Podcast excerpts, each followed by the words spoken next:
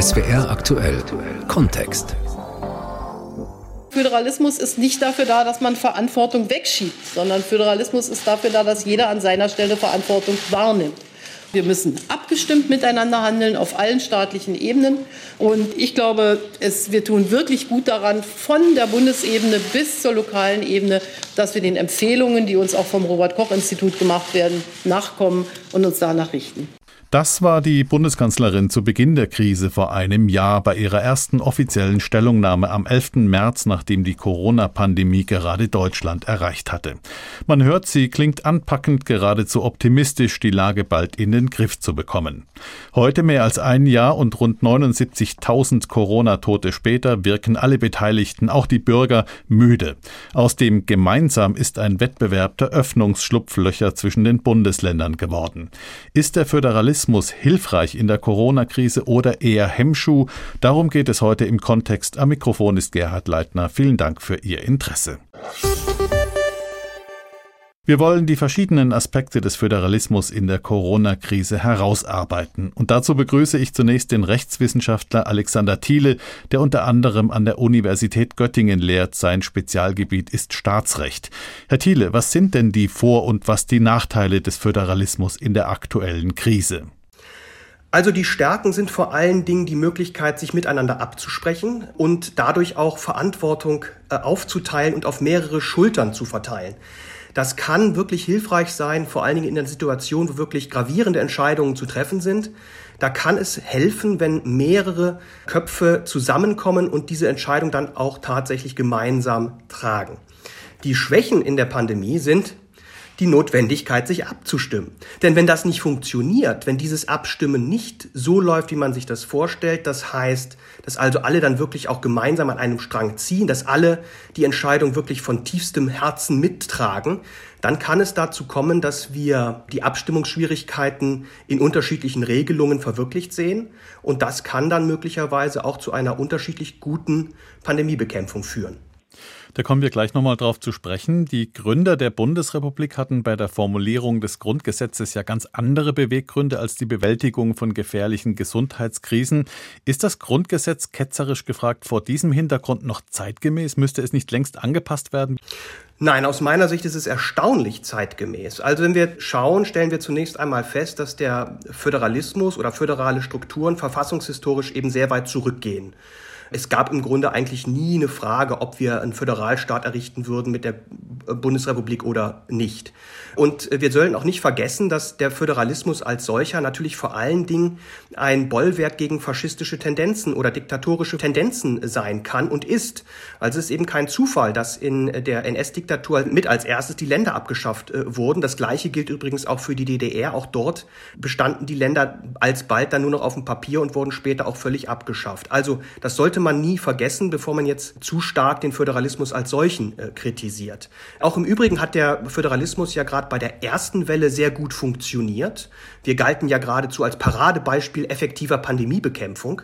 Das ist jetzt anders bei der zweiten und dritten Welle. Das zeigt aber vielleicht auch, dass das nicht unbedingt am Föderalismus selbst liegt, sondern an den handelnden Personen, die jetzt irgendwie unsicher geworden sind, wie eine effektive Pandemiebekämpfung eigentlich funktionieren kann und soll. Und da sehen wir, dass der Föderalismus als solcher eben nicht garantiert, dass gute Entscheidungen getroffen werden. Übrigens, das ist in Demokratien ganz typisch.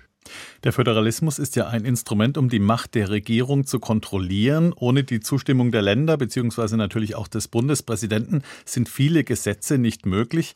In der aktuellen Krise scheint es, dass die Länder die Regierung sogar vor sich hertreiben. Stimmt der Eindruck?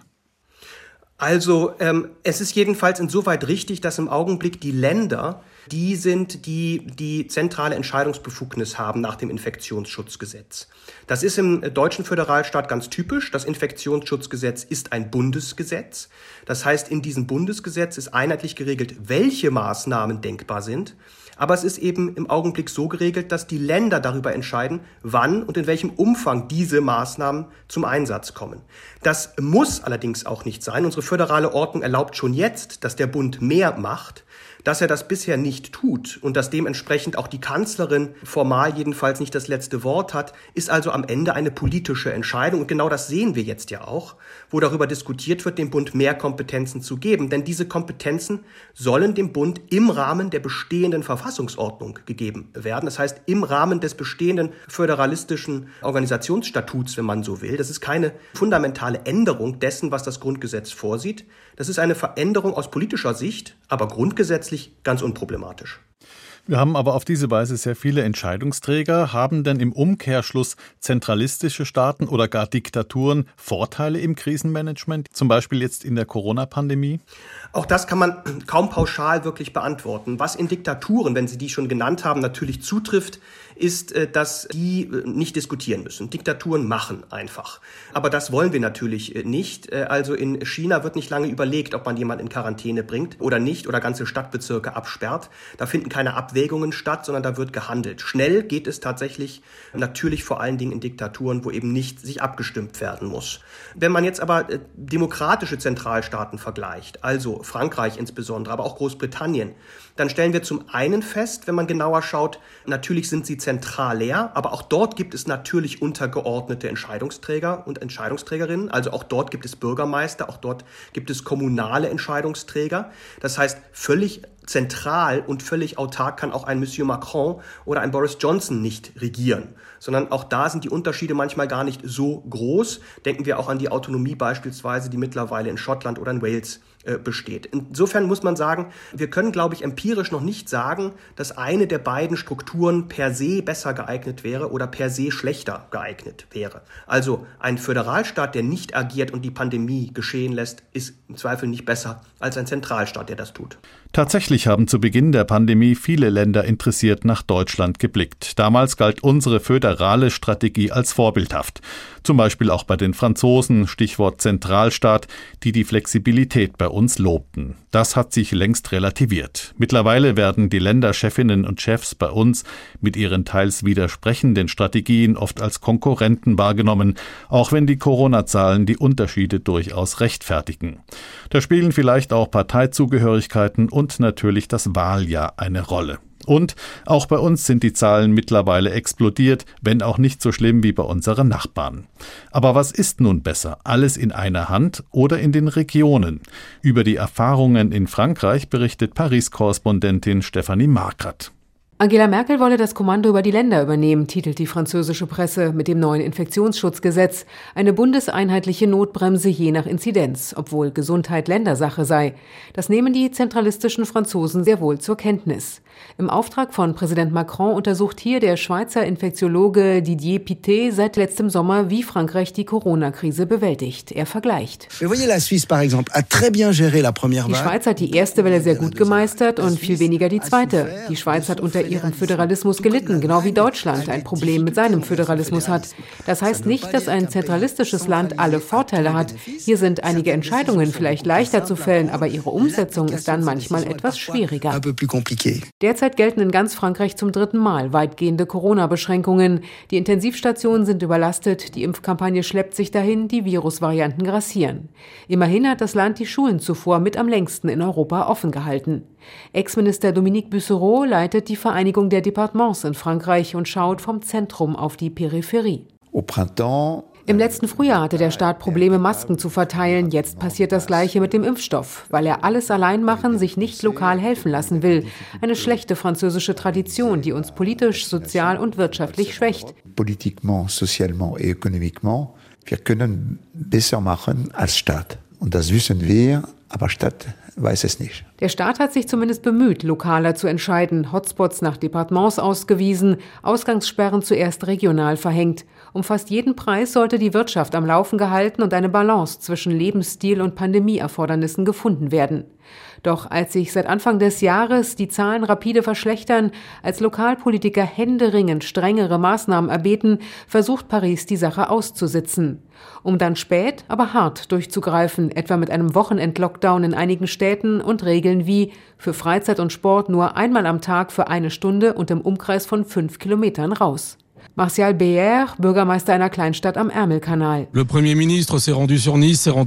Der Premierminister ist nach Nizza und Metz gereist und in Dunkerque fühlten wir uns verlassen. Ein Leben hier ist doch aber genauso viel wert wie eins in Nizza. Die Inzidenz lag bei über 600, dann bei über 900. Wir haben zehn Tage verloren. Man muss doch die lokale Kompetenz nutzen. Die Regierung aber hat zuerst nur kleine Maßnahmen beschlossen, die das Virus hier an der Küste nicht aufgehalten haben. Es hat sich Frust angesammelt. Robert Ménard ist Bürgermeister in Béziers am Mittelmeer. Unterstützt wird er unter anderem von der Extremrechten, die mit Marine Le Pen nächstes Jahr eine aussichtsreiche Präsidentschaftskandidatin ins Rennen schicken will. Er warnt. In Béziers haben wir eine hohe Inzidenz, aber fast niemanden im Krankenhaus. Vielleicht könnte man einmal keinen Pariser Reflex haben und uns anhören. Denn man muss aufpassen. Ich denke, es könnte Rebellionen geben von Menschen, von denen man keine Proteste erwartet hätte. So müde sind sie. Des rébellions de gens qu'on n'imagine pas voir protester, tellement ils sont fatigués. Ohne Umdenken in Paris kehren sich Vorteile zentraler Entscheidungen in ihr Gegenteil. Ohne Feingefühl und Vertrauen der Regierung bleiben lokale Lösungen ungenutzt. Sozialer Zündstoff. Schon im Juni aber wird in den Regionen Frankreichs gewählt. Aus dem zentral regierten Frankreich war das Stefanie Markert. Mittlerweile ist auch bei uns die Erkenntnis gewachsen, dass es nicht schaden kann, wenn man dem Bund doch etwas mehr Befugnisse in der Pandemie zuwachsen lässt. Die Änderung des Infektionsschutzgesetzes ist auf dem Weg. Auch der Virologe Alexander Kekulé bemängelt Reibungsverluste, die zum Beispiel in der Informationskette zwischen Ländern und Bund bestehen. Deshalb ist das, was der Bund weiß, eigentlich immer weniger als das, was die Länder wissen. Das liegt hier in der Natur der Sache. Und das andere Problem ist aus meiner Sicht, dass die Bürger selber eigentlich die Endstrecke sind. Also das, es kommt auch darauf an, dass wir uns alle richtig verhalten. Und äh, da weiß ich nicht so ganz sicher, ob jetzt, ähm, wenn der Bund quasi die Länder anweist und die Länderchefs möglicherweise signalisieren, dass sie damit nicht einverstanden wären, ob das dann in den Bundesländern zu mehr Compliance, wie wir sagen, also Befolgen der, der Regeln führt. Ob mehr Kompetenzen beim Bund tatsächlich große Verbesserungen bei der Bekämpfung der Corona-Krise bedeuten, das sieht der Historiker und Leiter des Instituts für Zeitgeschichte in München, Professor Andreas Wirsching, skeptisch. Ich denke, man kann da nicht aus der Geschichte rausspringen. Beides hat sein Für und Wider. Was wir erleben gegenwärtig, ist tatsächlich das, dass der Bund ja über keinen Verwaltungsunterbau verfügt. Also die partielle Machteinschränkung oder sogar Machtlosigkeit der Bundesebene wird jetzt in ein grelles Licht getaucht. Wir kennen das aus der sonstigen Politik, etwa aus der Schulpolitik, wo der Bund ja auch kein, kaum, fast keine äh, Möglichkeiten hat einzugreifen. Auch die Universitätspolitik ist etwas, was bei den Ländern liegt und so weiter. Also insofern ist das ja nichts Neues. Immer dann, wenn eine Krise ist, dann ruft man natürlich nach einer sozusagen stärkeren Hand. Also ich persönlich glaube nicht, äh, dass das sehr viel bringt. Auch das gegenwärtig jetzt vorliegende Infektionsschutzgesetz, also die Bundesnovelle, bin ich nicht sicher, ob das sehr viel bringt, denn äh, die, die Verwaltungs Ebene ist bei den Ländern. Die müssen das umsetzen und mhm. im Grunde ändert sich ja auch nicht so viel durch diese neue Gesetzesvorlage. Am Schluss nochmal die Frage an den Staatsrechtler Alexander Thiele. Offenbar kann man es in der gegenwärtigen Krise einfach nicht richtig machen. Öffnen die Länder zu sehr, gehen die Zahlen wieder hoch. Schließen sie zu sehr, fühlen sich die Bürger noch mehr in ihrer Freiheit bedroht. Verantwortlich sind immer die Ministerpräsidentinnen und ihre Kollegen. Wäre vor diesem Hintergrund die Abgabe von Kompetenzen an den Bund nicht auch ein Stück weit Erleichterung für die Länder? Sie sprechen es an. Es ist in der Tat zunächst einmal auf den ersten Blick ähm, fraglich, warum Länder das machen sollten. Sie verzichten auf Macht, auf Einfluss, auf Zuständigkeiten. Nur, wenn diese Zuständigkeiten nicht so richtig wahrgenommen werden, wenn man Probleme hat mit der Wahrnehmung, dann können solche Zuständigkeiten eben auch eine Bürde sein. Dann kann es eben auch tatsächlich entlastend wirken, diese Zuständigkeiten zugunsten einer dritten Person hier des Bundes also loszuwerden. Äh, man kann dann in Zukunft im Hinblick auf die Strategie, die verfehlt ist, äh, auf den Bund verweisen. Man kann also sich aus der Verantwortung ein bisschen auch herausstehlen, indem man dann also den Bund als denjenigen hat, der für diese Dinge verantwortlich zeichnet. Und gerade im Hinblick auf die Pandemiebekämpfung scheint in der Bevölkerung tatsächlich auch eine gewisse Sehnsucht nach Einheitlichkeit zu bestehen, sodass die Chance besteht, dass also solche Kompetenzabgaben auch von der Bevölkerung gar nicht unbedingt als ein Machtverlust interpretiert würden, sondern vielleicht tatsächlich als der sinnvolle Weg, um eine einheitliche Regelung in der Pandemie zu bekommen. Also äh, es gibt durchaus gute Gründe, diese doch im Augenblick sehr negative Berichterstattung dann auch hinter sich lassen zu können als Ministerpräsident mit Ambitionen.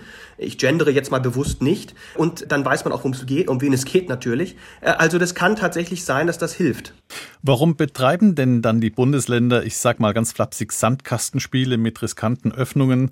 So kommt es zumindest vielen Bürgern vor, statt an einem Strang zu ziehen. Ist da der Profilierungswille im Wahljahr doch zu ausgeprägt? Das klingt mir vielleicht ein bisschen zu negativ. Also ich glaube, Profilierungswille klingt so, als wäre das völlig neben der Sache und als würden die Ministerpräsidentinnen das irgendwie nur zum Spaß in Anführungsstrichen oder zum eigenen Vorteil betreiben. Ich glaube schon, dass diese Pandemie eine unglaublich große Herausforderung für sämtliche politischen Entscheidungsträger äh, ist. Die Ministerpräsidentinnen tragen Verantwortung für ihr jeweiliges Bundesland. Äh, sie spüren den Unmut in der Bevölkerung, der tatsächlich partiell jedenfalls auch dahingehend artikuliert wird, dass also was die Schulen beispielsweise angeht, besondere Regelungen nicht mehr wirklich akzeptiert werden. Das Homeschooling steht massiv in der Kritik.